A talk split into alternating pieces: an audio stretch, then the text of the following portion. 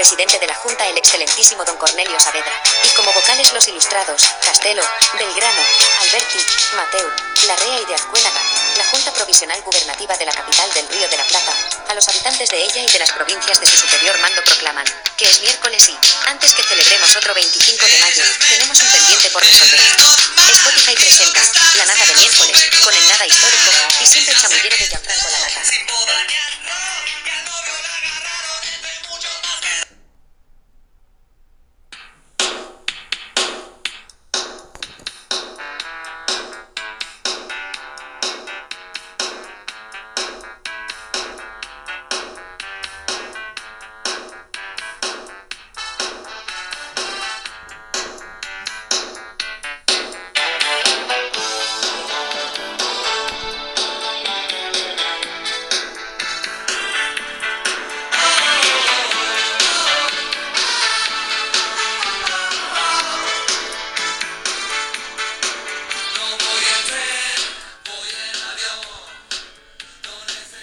Qué espíritu el este 25 de mayo, señora. Hoy día vamos a hablar un poco de las relaciones abiertas y vamos a ver la historia de dos personas que vamos a ver si se querían o no. Y dice así, llevamos ya ocho años, gorda, ocho años juntos y creo que hay algunas cosas que debemos conversar. ¿Te acordás cuando comenzamos? Todo era de alta intensidad, los besos, las caricias, los atrevimientos, el sexo, las borracheras. Los meses fueron pasando y te darás cuenta que te quiero y me seguís gustando, te toco y te beso, pero siéndote sincero, eh, no me calentas más. Y no sé qué pasó. Puede ser el trabajo, puede ser la costumbre, puede ser de todo, Gordi. El tema está en que somos más dos compañeros de cama que a la noche prefiero dormir. Por mucho intento que vos haces, ojo, mis sentimientos de afecto por vos no están en discusión. Es solo algo carnal. Es que no siento con vos. Este era el tenor del largo email que Francisco le enviaba a Marta, su mujer. Y podría parecer impersonal que se mandara un email pero lo cierto es que ella revisaba más el email que el teléfono, y más la computadora incluso que las notas que se dejaban en la heladera.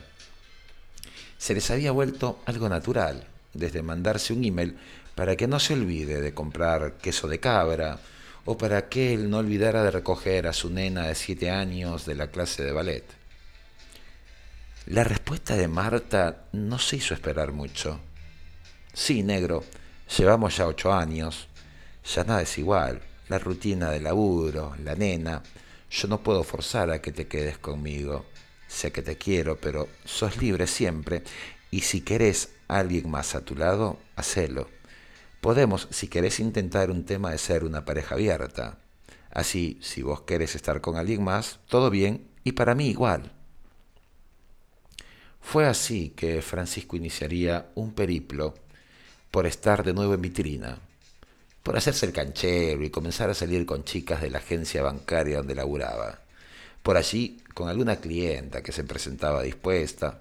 Era una día soltero, sosteniendo aquello llamado matrimonio de costado. Hasta que conoció a Elisa, una impresionante castaña de cabello ondulado, los ojos celestes y sus pechos talle 38. Hacían perfecto juego con esa cintura reducida y esas caderas y mulos tan firmes, que de repente parecían haber sido tallados en roca.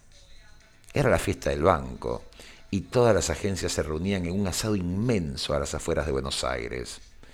Elisa era la jefa de operaciones con divisas de la sede central. Iba vestida con un ceñido y corto vestido que permitían que ostentar esos pechos y caderas. Claro, nadie se atrevía a acercársele. Era conocida su relación con el hijo del dueño del banco. Pero Francisco no tuvo la menor idea de quién era. Solo vio ese lomo y le invitó a bailar. Le comenzó a hacer el verso, a tomarse unos drinks. Ella le respondía con coquetería. Los amigos intentaban advertirle de miles de formas. Reculá, Francisco, te vas a cagar. Intercambiaron números, no le importó nada. En un momento ella desapareció, sin más, y no hubo opción para el último trago. Desde ese día le hablaría por WhatsApp. Ella de inmediato le pidió pasar a Telegram. Él no preguntó nada, solo cambiaron de plataforma. Quedarían en verse en una pasticería en la zona de Congreso. Ella muy light pidió un jugo de frutas endulzado con stevia. Es que luego se iba a hacer pilates en Palermo. Terminaron los dos en Palermo, pero en el glorioso Telo. Francisco se abalanzó sobre ella. Se arrancaron la ropa. Ella se excitaba y gruñía, jadeaba y mordía su cuello, lamía su oreja, metía su mano a apretarle la verga a Francisco mientras él le mordía los pechos, mientras los pezones la dejaban en carne viva. Ella tomó la iniciativa, lo empujó en la cama y se embutió en la boca la verga erecta, la mamaba con desesperación, la comía como una hembra, deseosa, hambrienta. Tomó a Francisco y se puso a cabalgarlo. No le dio tiempo de mucho, y ella gemía, se movía como una serpiente de atrás hacia adelante y también a los costados. Ella dirigía, ella lo conducía, mientras que él le apretaba los pechos y el culo, le metía los dedos en la boca mientras ella gemía y los chupaba al mismo tiempo. Ella se vino más de una vez. En el último orgasmo, sus uñas se clavaron en el pecho de Francisco, dejándole ocho líneas de desgarro. Elisa le confesaría a Francisco que seguiría viéndole, siempre escondidas, que su novio oficial era el hijo del dueño, pero que con él había esa química que con el novio no la tenía en la cama. Además, le parecía inofensivo. Francisco le comentó aquello de su novísima relación abierta, y ella se sintió satisfecha. Ambos tenían lo que querían. Había equidad. Los encuentros se daban siempre en hoteles escondidos. Podían quedar hasta en algún hotel carretera, algo discreto, pero enfocados en que ese par de horas nadie se los quitaría. Una tarde, un vehículo de lunas polarizadas se detendría en la agencia de Francisco. Un hombre de más de 50 años bajaría y casi todos en la agencia sabían quién era. Era el mismísimo hijo del dueño. Francisco tuvo que tragar saliva. El hombre entró en su oficina y su guardaespaldas se quedó delante de la puerta. Los términos eran simples. Él sabía de todo lo que pasaba con Elisa.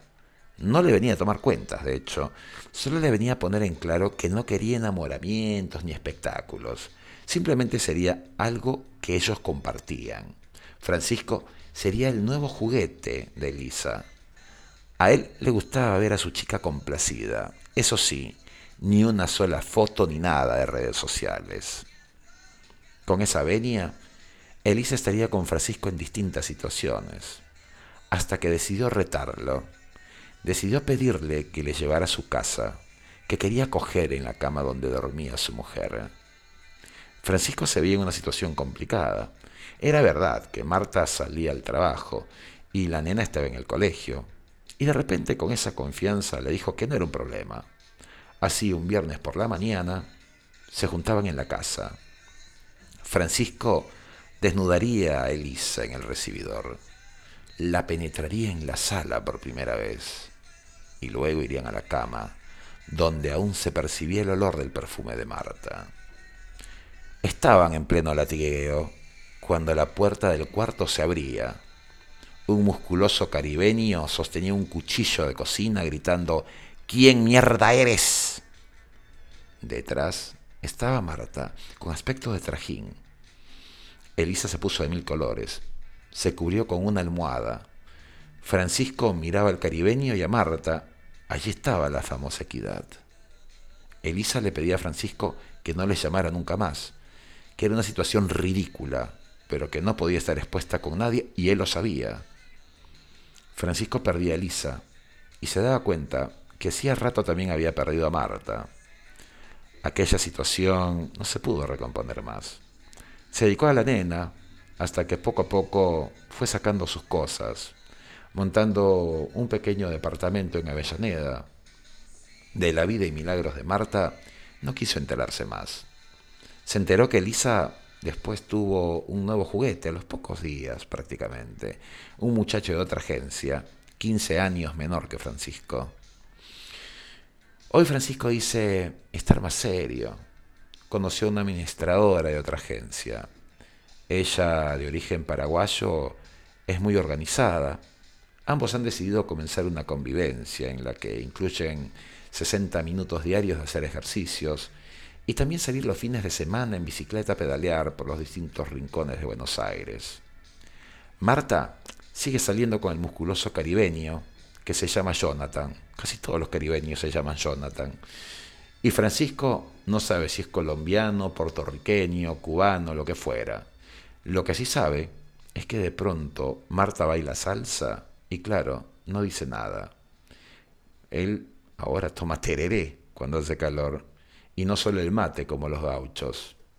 ¿Querés relación abierta? La nata.